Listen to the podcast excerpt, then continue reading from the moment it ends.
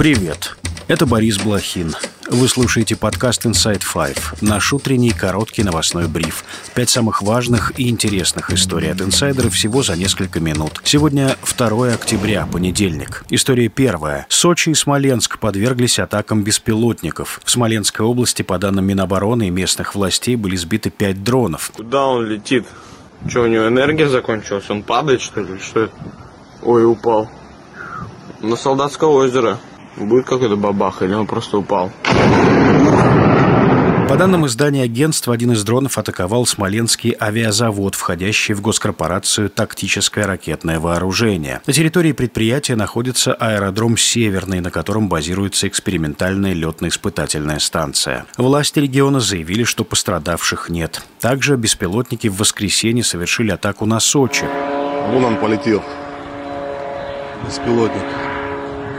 Местные жители сообщали, что дрон сбили над Адлером. Городские власти заявили, что в аэропорту вводилось временное ограничение на полеты. Были задержаны более 10 рейсов, один отменен. Добавлю, путинская пропагандистка Маргарита Симоньян заявила, что беспилотник, атаковавший Сочи, упал прямо напротив ее родного дома в Адлере, где живут родственники. Это третий эпизод, когда, по словам Симоньян, ее напрямую касается атака беспилотников. Цели все дальше, ставки все выше, ядерный ультиматум все безальтернативнее написала пропагандистка в своем телеграм-канале. В августе Симоньян утверждала, что дроны дважды падали возле ее дома в Московской области.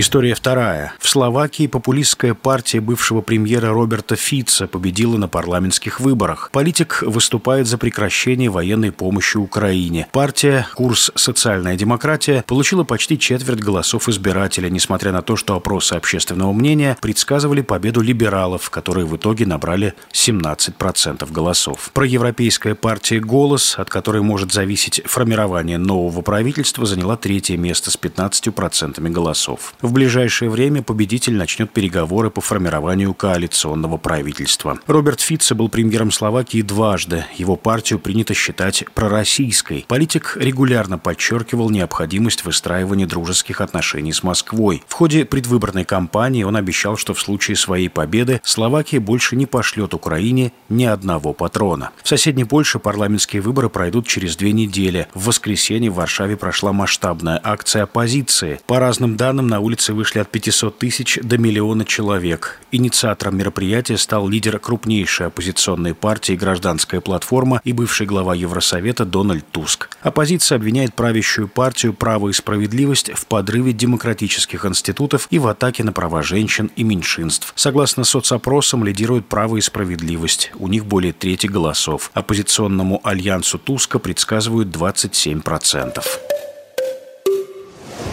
История третья. Шатдауна не будет. Конгресс США принял временный бюджет, позволяющий избежать остановки работы правительства. Если бы американские законодатели не одобрили документ, то с 1 октября госструктуры оказались бы без финансирования, и им бы пришлось приостановить работу. Шатдаун затронул бы десятки тысяч госслужащих. Временный бюджет приняли без расходов на военную поддержку Украине, однако президент Байден, а также представители республиканской и демократической партии в Конгрессе заверили, что сделают все все возможное, чтобы Киев получал необходимую помощь. С февраля 2022 года США уже предоставили Украине военную помощь на сумму около 50 миллиардов долларов.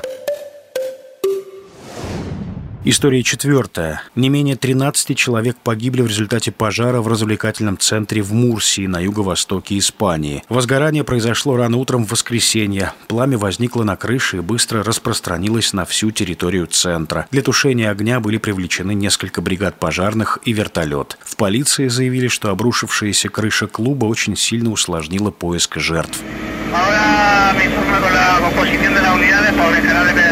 Причина возгорания устанавливается. По предварительной информации произошло короткое замыкание. В городе объявлен трехдневный траур. История пятая. Ирландская группа U2 официально открыла зал «Сфера» в Лас-Вегасе.